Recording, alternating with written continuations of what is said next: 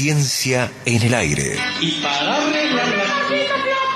Porque todo cuerpo que se sumerge en un líquido experimenta un empuje de abajo hacia arriba igual al peso del volumen del líquido desalojado. Es el principio de Arquímedes. Arquímedes, ese que cuando lo descubrió dijo Eureka. Muchos mitos dando vueltas por ahí. En Mira quién habla, el conocimiento científico tiene la palabra. Con el deber de no divulgar más sonceras y respuestas rebuscadas, el profesor, doctor en astronomía, Guillermo Goldes, trae la papa y nos siembra algunas dudas. 12 con 2, 12 con 2. ¿Cómo está usted, profesor doctor Guillermo Valdés? Depende. Upa, qué respuesta. No, es que estoy respondiendo a la pregunta anterior, no es cómo me siento, hecho estoy bien. Ah, usted se quedó enganchado. Usted Yo le pregunté. preguntó si ¿es uno verdad, podía pisar la totalidad. ¿Es verdad que a las de su 12 sombra. del mediodía, siempre y cuando haya sol en el firmamento, ¿no? ah, iba por ahí? No, no, El Pero sol está. El sol siempre, está siempre que no haya nubes, digamos. perpendicular aunque no lo veamos. ¿Eh? Aunque no lo veamos, está. a las 12 en punto. Siempre, siempre eh, el sol pende sobre nosotros Depende. de manera, bueno, depende que como en pende. primer lugar, Eh, sí. en primer lugar, y esto usted se debe acordar que lo hemos hablado en otras ocasiones Uy, con su memoria prodigiosa. Acá me va a poner un huevo porque me el olvidé. mediodía en eh, la ciudad de Córdoba, Sí. por estas cuestiones de usos horarios y posición Ah. geográfica, no es a las 12, sino a las 13 y 17 minutos, el mediodía solar. Por otra parte, ¿Sabía vos, Flavio? No, me estoy enterando. por otra parte, por otra parte, eh, en la ciudad de Córdoba, por su posición geográfica, aún el día que el sol está más alto en el cielo, Sí. ¿sí? que es el mediodía del 21 de diciembre, no está en la vertical justa. Claro. Está casi a 9 grados. de Siempre hay una distancia. O inclinación, sea, pero- En Córdoba usted puede pisar toda su sombra. Sí. Mire que la mía es Algunos corta. días, Mi sombra si siempre. su sombra es corta y Mi su pie es largo. siempre, Se lo voy a decir corta. de Mi esa sombra- forma. mi sombra si siempre su sombra es corta. corta y su pie es largo. Eh, sí, sí, pero la suya, por ejemplo, que mide casi dos metros. Pero mi pie también es largo, ¿eh? Ah, usted no puede- mide dos metros, por supuesto. Entonces, en cambio, si usted viviera en la región Sí. intertropical, entre los trópicos, entre el trópico de Cáncer sí y el de Capricornio, ahí sí. ahí por lo menos una vez al año el sol cae vertical a plomo. ¿Sí? Mira, tengo que, tengo que Tiene que, viajar o sea, más. si- tengo si que quiere- viajar más.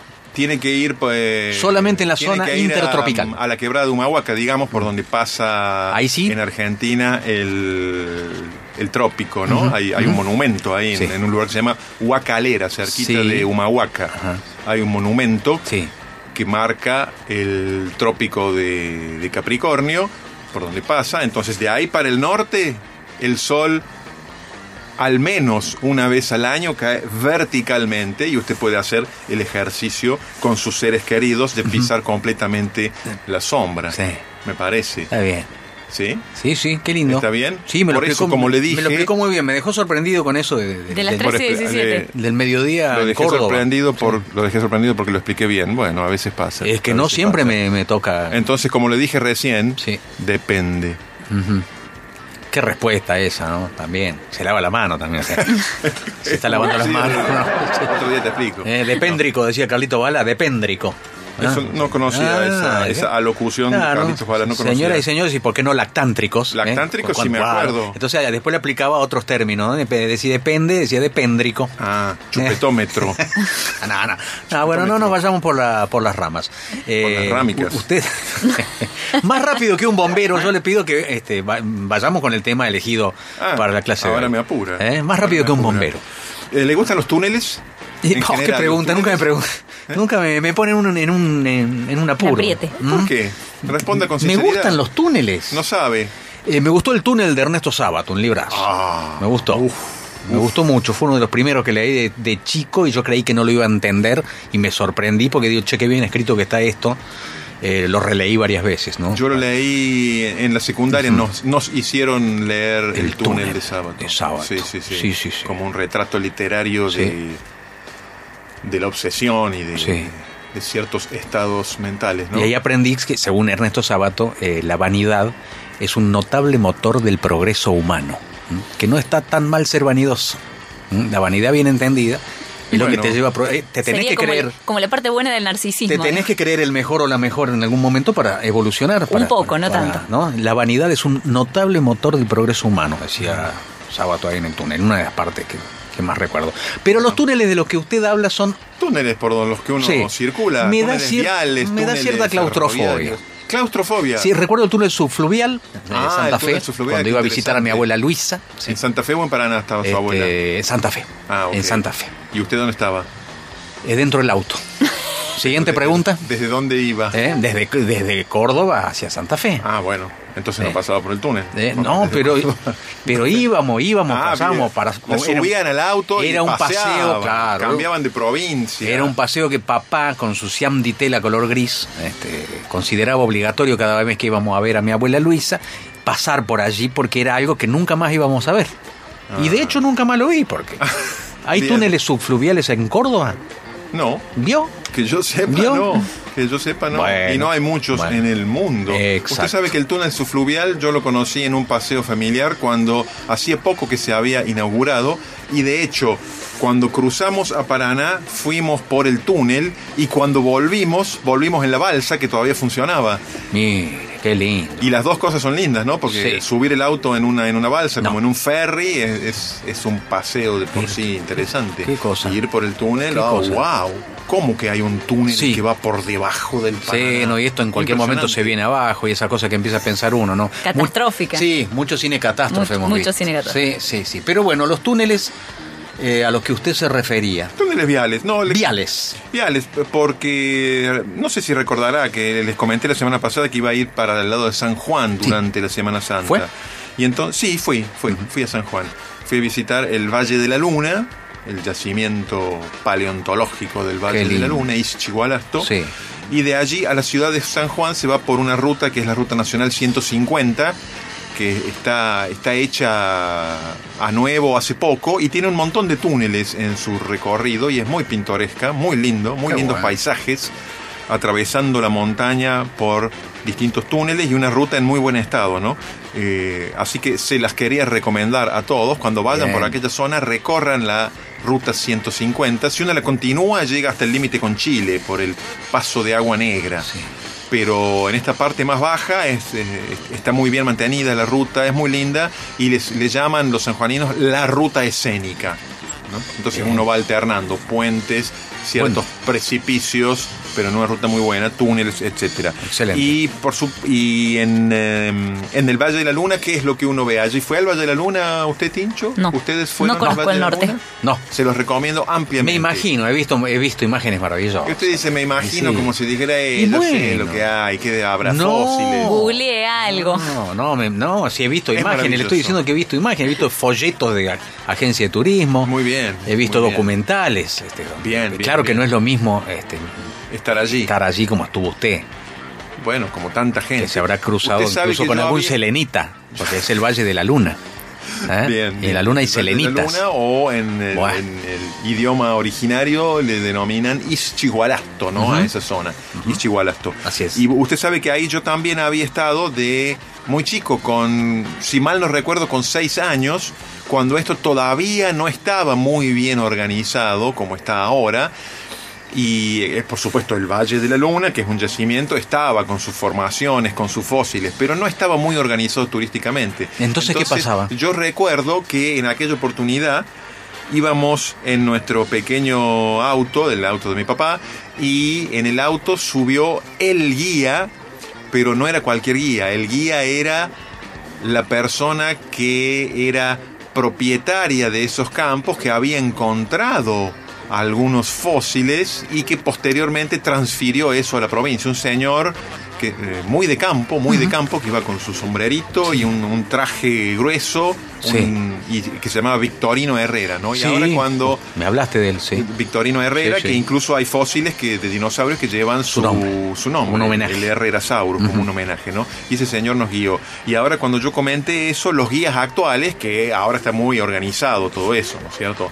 Hay, un centro de interpretación con muchos fósiles exhibidos, hay una serie de carpas eh, como food trucks, digamos, hay circuitos organizados, sí, bueno, así ¿Eh? le llaman, ¿no Sí, es cierto? sí. carritos. Carrito pa' morfar, carrito pa' morfar. Para morfar, como Sí. usted dice técnicamente. Sí, señor. Ahora está muy bien organizado, ¿no es cierto? Pero sigue entrando uno en auto, en caravana, y el auto guía eh, es quien lleva a la, a la persona que en cada parada explica, ¿no es cierto? sí. Cuando yo comenté que allá por el año 70 habíamos ido eh, y nos había hecho de guía el señor Herrera, se quedaron un poco Sí. estupefactos. Claro, dije, no, pero qué viejo es que es como usted. un personaje Dije, mítico claro, claro. De, dicho sea de paso, en el año 70 o 71 esto pasa a ser un parque provincial, como es ahora. Antes no lo era. Y bueno, entonces quedé con ellos de que les iba a enviar fotos de, de aquella época, eh, fotos en las que sale este señor Herrera y mi Casi familia y yo muy daguerrotipo, pequeño. casi. Prácticamente, prácticamente. Y sí, porque se ¿no? quedaron Creo que las sorprendidos. van a poder exhibir como... Se quedaron sorprendidos, ¿no? Porque Bueno, y este es un parque provincial que ellos le llaman Parque del Triásico. mira, Triásico es una de las divisiones Sí, sí. de la era mesozoica o la era secundaria o la era de los dinosaurios, Sí. pero Triásico es la primera de las divisiones, anterior al Jurásico tan famoso, Claro. ¿cierto? Tan cinematográfico, ¿no? Jurásico, Cretácico se llaman esas tres divisiones. Eh, y esto sería el parque del Triásico, porque tiene muchos fósiles que tienen más de 200 millones de años, ¿no? De dinosaurios muy antiguos, porque hay dinosaurios, por supuesto, para nosotros todos los dinosaurios son antiguos. Así es. ¿sí? Eh, pero mm, para Charlie García también, antes que lo diga, porque lo veo No, que está no, pensando. no, Usted con su mente melómana lo está pensando. Pero cállese la boca. Estoy, no, ¿Cómo cállese la pero boca? Claro, estoy escuchando atentamente y usted me distrae con Es eso. que yo estoy escuchando sus pensamientos. ¿eh? Yo estoy escuchando Usted sus está pensamientos. loco, Usted creo. piensa muy Usted está fuerte. loco, Usted ¿eh? piensa muy fuerte, Tincho. Este, mm, ¿De qué estábamos hablando? Ah, de las divisiones Sí, de- del- del, Mesozoico. Del trifásico. De... No, triásico, triásico. Entonces, son dinosaurios Sí. de los más antiguos y allí, bueno, entre medio de las formaciones, ¿no? Eh, también recomiendo ampliamente visitar el Valle de la Luna o Ichigualasto. Está bien organizado eh, y la entrada no es tan cara. Eso, eh, usted de cajón, mire, los oyentes dicen, che, es pero un, ¿cuánto? Es un paseo How que much? dura tres, Sí. tres horas y pico, al cual hay que ir en vehículo propio, ¿no es cierto? Tres horas y pico, y eso incluye la visita al centro de interpretación, a un museo donde muestran cómo trabajan los Pones tu paleontólogos. vehículo, Cuesta pones tu 1.200 nafta pesos. y pagás 1.200 Por pesos. persona. Sí, y tenés que 1.200 llevar también por refrigerio, viáticos. Puede comer allí porque están los carritos Sí. estos, puede llevar su propia comida Sí, o puede te regala irse nada. después y comer en otro lugar. Nadie te regala nada, simplemente la naturaleza regala ese- esa visión maravillosa. Impactante. Maravillosa. Impactante. ¿Sí? Sí, ¿Cuál sí. es el mejor horario para visitarlo? Ah, yo lo visité a partir de las 14 horas. Yo creo que eso depende un poco de la época del año, ¿no? Porque es un lugar muy caliente en verano. Sí. Entonces, en el verano yo no recomendaría estar al mediodía. ¿Hay un horario estricto? ¿Puedo ir de noche, por ejemplo, una noche No, de- no de, ir de luna noche. llena? ¿Cómo? Desde las ¿Cómo 9 me vas a privar el Valle de la Luna? No puedo ir cuando hay luna. Hay algunas excursiones especiales en noches de luna llena, pero todo eso hay que verlo en el sitio web porque hay que reservar previamente. Esa es otra cosa. Claro. Hay que reservar previamente. Cuesta 14 lucas, ya sé. No lo sé, Sí, no lo bueno, sé. Yo sé lo fui que- a las 2 de la tarde. Yo Ujú, fui a las 2 de sí. la tarde y salimos casi a las 6 de la tarde. A esa hora ya cierra, ya no permiten ni más ingresos. O sea, más o menos entre las 9 y las 5 de la tarde se permite ingresar. Y digo, la entrada es más o menos económica. Accesible. Si uno la compara con entradas a otros lugares. Por ejemplo, en Talampaya, que es Parque Nacional Sí. y está cerca, la entrada cuesta 4 mil pesos. Pa. Sí, entonces sí. hay una, Hay una diferencia. Hay una diferencia. Eh, ¿qué, qué no se puede hacer? ¿Qué, qué está prohibido ahí adentro? Bueno, por supuesto está prohibido extraer cualquier Claro, no- clase de material. no toques. Usted no se puede salir de los senderos y los caminos que están demarcados con piedras y con No puedo pasarelas de grafitear madera. una guante caixinha que no ganó talleres grafitear No puedo poner la T. No puede sacar rocas, no puede excavar y tampoco puede dejar nada que usted lleve. Ni escuchar reggaetón a alto volumen. Eso Bueno. está prohibido en todo el sistema planetario. ¿no? Bueno, Para que vaya sabiendo. Yo lo podría prohibir, digamos, lo podría prohibir. No se opone, ¿verdad? En mi caso está prohibido. Está muy bien. Eh, bueno, pero.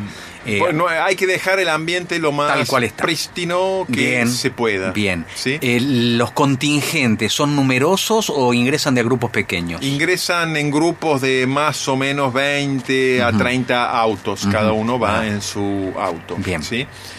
Y lo que sí, yo le digo, el ingreso es de 9 a 5 de la tarde. Hay que tener en cuenta que está a bastantes kilómetros de cualquier ciudad, digamos, ¿no es cierto? Está casi a 270 kilómetros de San Juan Sí. o a, no recuerdo si son 100 kilómetros de Villa Unión, que es el pueblo en La Claro. Rioja, que está más o menos O sea, cerca. si te quedas sin nafta ahí, te morís ahí. Y, y A grandes rasgos lo digo, a grandes de, rasgos. De acá a unos años pasará a ser Fósil, un fósil claro. exhibido allí. Bueno, entonces, que lo recomiendo ampliamente.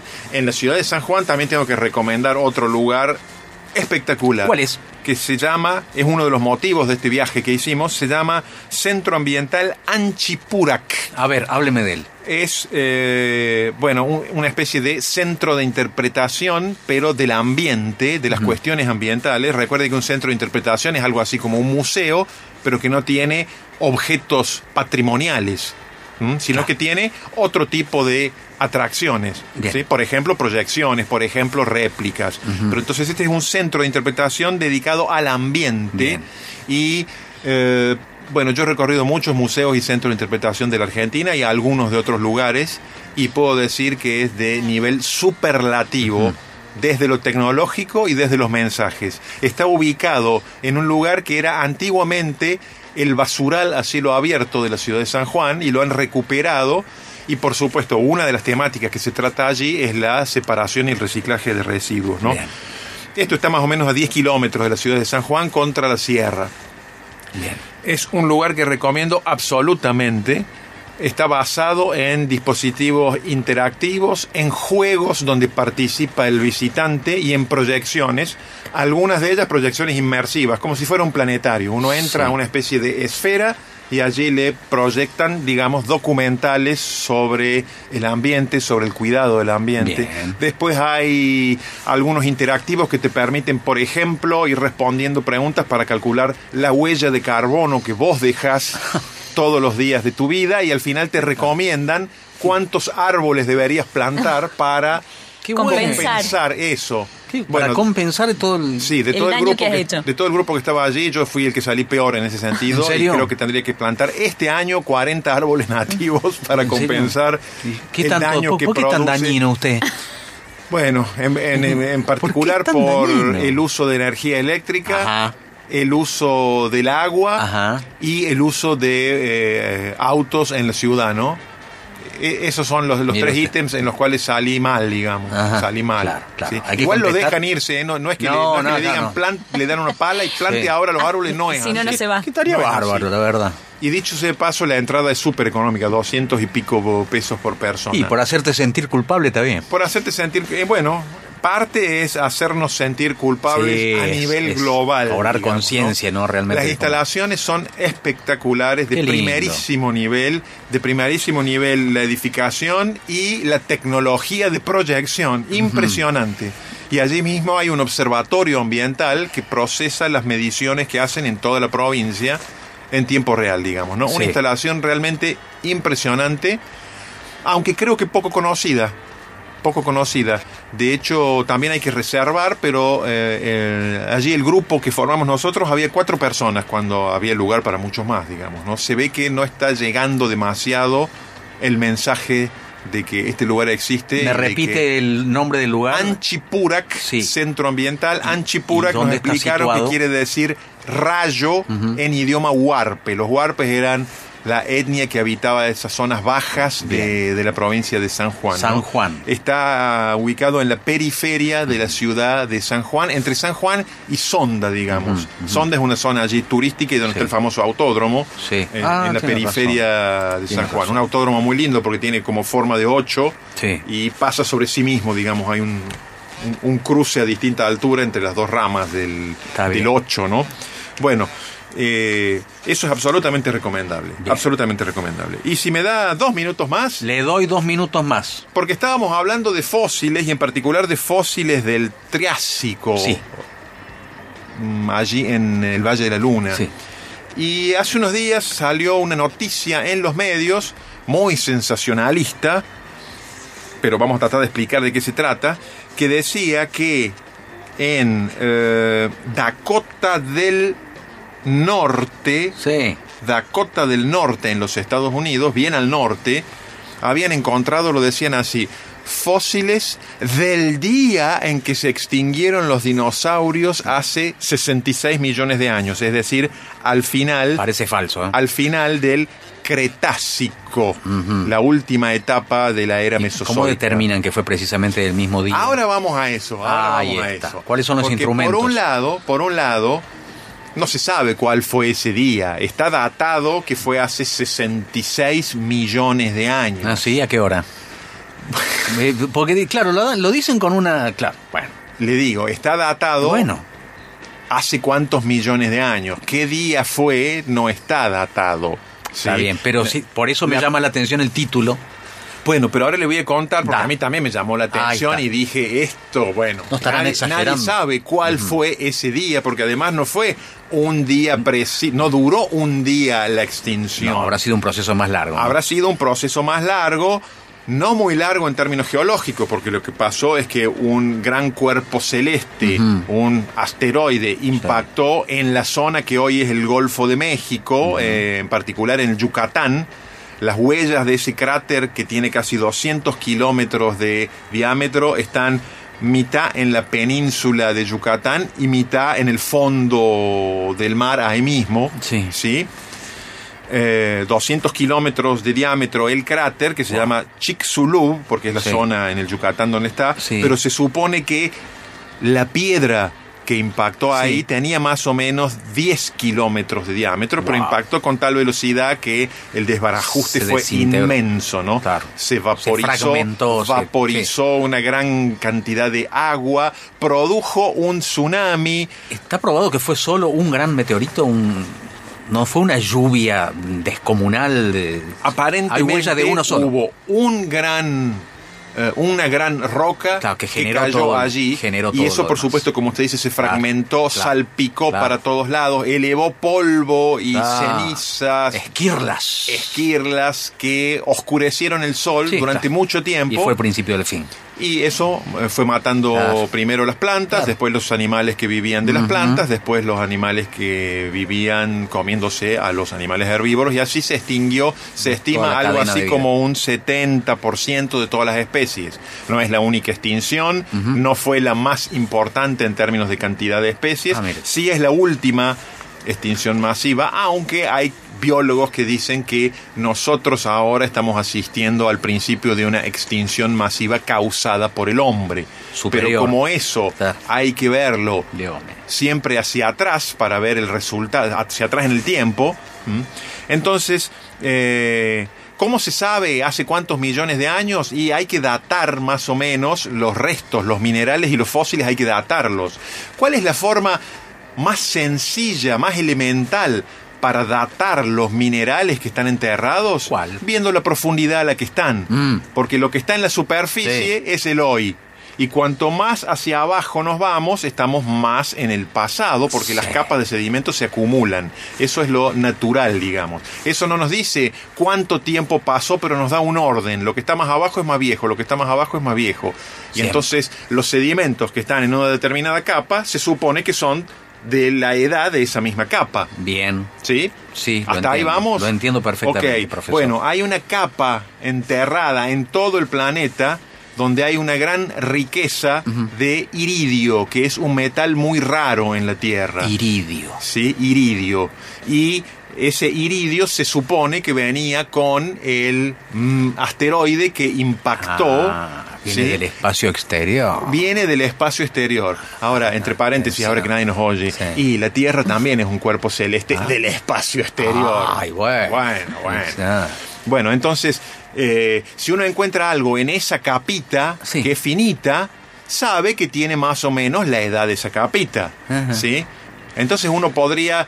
Así uno puede datar a grosso modo en, en millones de años eh, lo que se encuentra. Millón más, millón menos. Millón más, millón menos. ¿sí? Margen. Lo que uno encuentra. Sí. Ahora, ¿cuál es la particularidad de estos fósiles que dicen que han encontrado en Dakota del Norte? Y reitero, Dakota del Norte está bien lejos de Yucatán, está muy al norte de Estados Muy Unidos. lejos. qui- miles de kilómetros. Bueno, han encontrado fósiles de peces que Ajá. En sus branquias Sí. tienen como unas le voy a decir así, después explico, gotitas de vidrio que estiman que son las salpicaduras del impacto del cráter de Chicxulub. Porque cuando hay un impacto, el calor funde la roca Sí. y salen salpicaduras que se llaman impactitas, que son como gotitas de vidrio, silicio fundido, digamos. ¿sí? Y ahora dicen que aquí, en, ahí en Dakota del Norte, Sí. han encontrado muchos fósiles, incluidos algunos peces, que tienen restos de esas salpicaduras y las datan más o menos por esa época. Es decir, que podría, aunque uno no sepa qué día ocurrió No el me impacto, importa, el día que me importa el día. Fue uno un no montón. sabe qué día ocurrió, pero Sí, lo que un están martes, póngale, fue un martes a la tarde. No se ríe que ya le voy a aportar- a ah, perdón, le voy a aportar algún Sí. dato sobre eso. ¿Algo más certero? Aunque uno no sepa Sí. qué día de qué año fue, si esas impactitas, esas gotitas son de ese impacto, entonces ya sabemos que ese animal Sí. sufrió Ajá. los resultados de ese impacto, aunque no sepamos bien de qué día fue, ¿no es cierto? claro, claro. Y es una cosa muy impactante. Por Ya supuesto, hay mucho que discutir, muchas consultas con paleontólogos para hacer, Para eso están. eh, para, para poder avanzar en esto, ¿no? Pero es la primera Es vez que yo veo, es la primera vez que yo veo que al menos los medios dicen, mencionan que habría restos que están asociados directamente al día de ese impacto, aunque no sabemos cuál es y claro, no, claro, claro. no creo que se pueda datar. No importa. No, creo que se pueda datar, ¿no? No. Sí leí cuestiones que decían que eh, se animaban a especular sobre si el impacto ocurrió en la primavera del hemisferio norte, en el verano, en el invierno o en el otoño, Sí. Justamente comparando la cantidad de, espe- de especies que se extinguieron en el hemisferio norte y en el sur. Pero bueno, eso eh, no me lo termino de creer, digamos. Ujú, ¿no? Muy escéptico. creer. Muy escéptico. Bueno, en muchas cosas hay que ser muy, Sí. muy escéptico para llegar a algo parecido a, A la verdad. a una verdad, parecido a una verdad. Bueno, eso le quería contar acerca de, Muy bueno, de muy los bueno. fósiles. Acá lo felicitan mucho, ¿eh? Bueno, Lo felicitan mucho por la forma que... y yo lo agradezco y, mucho. y- y protestan por los precios para, para visitar esos lugares, ¿no? Que cuatro mil pesos para acá, que dos mil y pico para allá. 4.000 en Talampaya, Sí. 1.200 en el Valle de la Luna, a lo cual por Si usted supuesto junta hay que un grupo agregar... familiar y, y- y, pues, depende. sí, bueno. Bueno, No, acá por ejemplo preguntan La otra es si, dejar a la si soy jubilado. Sí. La otra es dejar a la familia ¿Cómo en otro lado. No, todos queremos ir en familia a ver esa esperen en el auto. Claro, claro. Que cuidan el auto y de paso ganan unos pesos. No, eh, O sea, sí. sí, hay, Bueno, hay valores diferenciales para Eso- menores, para jubilados. pero ¿por qué? Porque eso implica un mantenimiento. Es un no, lugar tan supuesto. visitado implica un Y es mantenimiento centro de investigación, minucioso. además. Claro, claro, claro. Y si mal no recuerdo, pagarlo a eso, ¿eh? yo no recuerdo las tarifas para cada grupo etario, digamos. Se puede consultar en el sitio web de Ischigualasto. Ahí está muy bien explicado y seguro. está actualizado el sitio web. Sí recuerdo que es diferente según si uno, según la edad y me, me creo recordar que para residentes de San Juan era un precio menor o algo por el estilo. Sí, creo recordar eso. Bien. Pero en el sitio web de Ischigualasto. Ischigualasto.gov.ar Exactamente, es una página oficial porque es del gobierno de la provincia de San Juan, es un parque provincial. En ischigualasto.gov.ar tendrán toda esa información excelente. y más. Y recalco ¿Quiere, que el quiere las centro- tarifas? Se las digo ya, ¿no? Ah, dale, dale. Entrada general 1200. Bien. Residentes sanjuaninos 400. Mira. Estudiantes jubilados nacionales 700. Ah, bien. Eh, residentes de Valle Fértil o nativos y menores de 6 años o con discapacidad no pagan. Mira, Bien. ahí tenemos todo completito. Después hay circuitos alternativos con otros precios. Che, bueno, más barato entonces para jubilados. Este, es bueno saberlo también porque es, Sí. un, es un viaje. Si alguna persona tiene Ideal. 63, 64, espere a jubilarse Claro. un par de años Te y, dice- al año y ahorra unos pesos. Eh, no dejes para mañana lo que puedas hacer hoy. Yo sé por qué te lo digo. ¿eh? Yo sé por qué te lo digo. Porque, a ver, Eh, pues la vida es hoy. Ah, la vida es La vida es hoy. Bueno, pero uno ya. espera que aunque mañana también. Le- le- Pero si hoy no Mañana tenemos... es mejor. Claro, si hoy no tenemos plata y tengamos esperanza de que mañana sí, y vamos a poder. Sí, sí, sí, está bien. Está bueno, hay tarifas diferenciadas, entonces ahí tenemos el sitio, eh, una visita a Piola, eh, para hacer realmente li- lindo, lindo. Muy lindo, muy lindo. Lindo, Por supuesto, como les decía, eso hay que agregar el llegar hasta allí, Sí, ¿no es ya cierto? sé, Que la nafta, que el- son varias cositas. Sí, sí, sí. Pero vale la Sí. pena, Mm. vale Bueno. la pena. Y cerca, no- bueno, será 50 kilómetros más o menos, está el Parque Nacional Talampaya, del cual no voy a hablar ahora, entre otras cosas porque no fui ahora. Ah, yo te- se iba a largar a hablar de lo que no vio. Por justamente estoy diciendo que Claro. no fui ahora porque voy a hablar ahora, Por fui hace eso. algunos años. Bueno, cuando vaya, avise. Y, y no tan lejos también está el Parque Las Quijadas, ya en la provincia de San Luis, Las que es Quijadas. el mismo tipo de formación, digamos, ¿no? Un, un lugar con formaciones muy... Son todos lugares muy áridos, ¿no? Claro. Y el hecho de que sean áridos hace que estén muy bien conservados. Llueve poco, hay Ah. poca vegetación. Ah, no hay Lo que tanta está erosión. enterrado allí está sequito y eso lo mantiene mucho. Sí. ¿sí? Eh, Hay que llenar y la cantimplora. ¿eh? Llene la cantimplora antes de aventurarse por ahí. Sí, claro que sí. ¿Mm? Bien. Bueno, nos vemos. Profe, hermoso próxima. ¿eh? el viaje.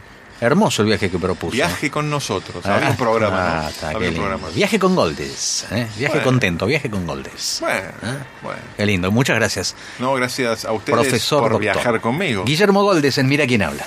Mira quién habla. 12 años en la radio de la Universidad Nacional de Córdoba.